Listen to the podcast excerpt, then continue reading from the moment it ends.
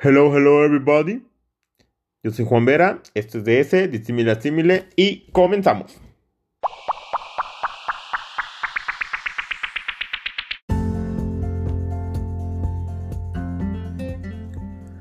Muy bien, estimados y estimadas, en esta temporada estaremos hablando de economía y bienestar. ¿Y por qué es muy importante? Este, son muchos los aspectos que vemos en la actualidad, sobre todo en esta contingencia sanitaria que estamos padeciendo globalmente. Obviamente es una pandemia. este, pero digo, aparte de lo del pleonasmo que me acaba de suceder. Y qué es gracioso el pleonasmo. ¿Qué es lo que hemos visto en estos días? Aparte de todos los cambios medioambientales, este, cómo se han recuperado algunos hábitats, cómo han salido los animales, en el caso de Nuevo León, que es en el estado en el que actualmente resido, se han visto casos de avistamientos de castores, de cuatís, de osos. Ya todo el mundo sabe en México la, la, la famosa selfie con el oso. Que ese tema sí es muy serio, pero bueno, sí es un tema ambiental y es otro tema que se va a tratar en otro aspecto. Ahorita es economía y bienestar. Se ha visto desde inicios de casi prácticamente de la pandemia o de que fue declarada, cómo fue el impacto en lo que viene siendo en la economía. Empezamos con la guerra del petróleo, cierre de algunos establecimientos, actividades no esenciales. La guerra del petróleo pudimos observar que en el, en el, aspecto de los contratos de futuros, ya cuando iban a caducar estos o iban a vencer, que es el término correcto, vimos que empezaron a bajar los precios, hasta precios negativos prácticamente en su momento se dijo que los inventarios estaban saturados. ¿Por qué estaban saturados los inventarios? Porque pues, no se estaba consumiendo el petróleo que estaba ahí, no, está, no se estaba el almacén, por así decirlo. Estaba saturado porque no se estaba refinando. ¿Y por qué no se estaba refinando? Porque pues, la demanda de gasolina había bajado. ¿Y por qué había bajado? Porque estaban todos en confinamiento. No había circulación. Entonces, bueno, ese fue un aspecto que se vio, aparte de la guerra de precios entre Rusia y Arabia Saudita, que obviamente pues impacta a todo el mundo. Y varios aspectos.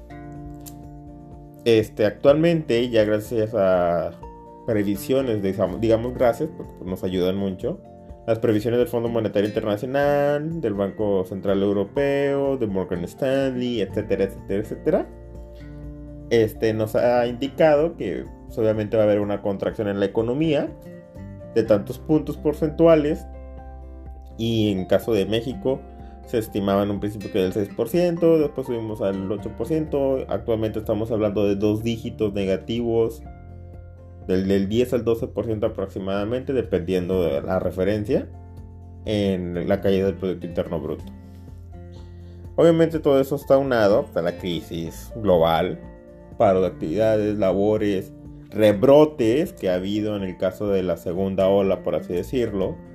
Este, pero pues también estamos viendo ya recientemente en estos días anuncios sobre los aspectos de la vacuna, resultados positivos de diversas pruebas que hay, etc. Vamos a ver si la vacuna va a ser prolongada durante... ¿Qué quiere decir? Su inmunidad te la va a dar durante un tiempo, un año, dos años, unos meses, vamos a ver qué pasa.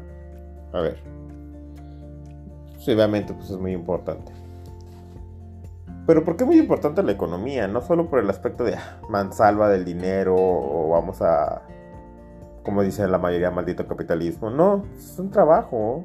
Sencillamente es un valor que le damos a nuestros esfuerzos, a nuestra pasión, a nuestras ganas de proveerle a la sociedad lo que nosotros hemos aprendido, que hemos estudiado, que somos buenos. En general, cualquier persona, sea un artista, un cocinero, un economista, todo tipo de trabajo, sea físico o intelectual, merece una retribución. Para ser justa la retribución, pues establece un marco común, que fue el dinero, etcétera, etcétera, etcétera. Ahorita llegamos a esto.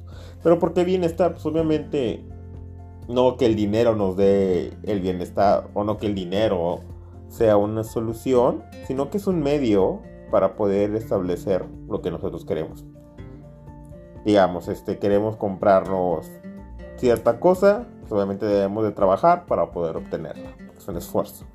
Si no vamos a caer en actos delictivos, que obviamente eso no se busca promover. Y en esta temporada, pues es básicamente lo que estaremos hablando: educación financiera, economía, bienestar. ¿Qué es lo que llamamos bienestar en términos económicos? ¿Cuál es el impacto? ¿Qué es lo que se busca después de post-COVID-19? Algunos términos que normalmente no entendemos, puntos porcentuales, CETES, inversiones, tecnología, fintech, entre otros muchos aspectos. Buro de crédito, que normalmente todo el mundo le tiene miedo al buro de crédito. Vamos a saber qué es en verdad el buro de crédito.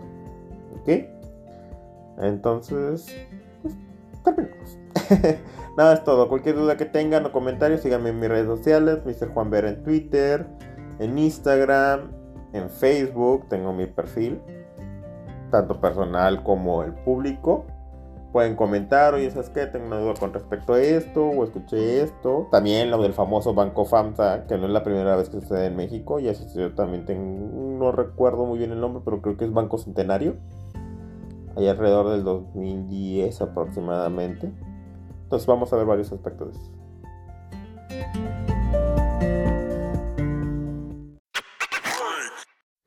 Muy bien, para finalizar les quiero agradecer por el tiempo prestado. Búsquenme en mis redes sociales, Facebook, Instagram y Twitter. Ok, con Mr. Juan Vera. O Juan Vera, nada más.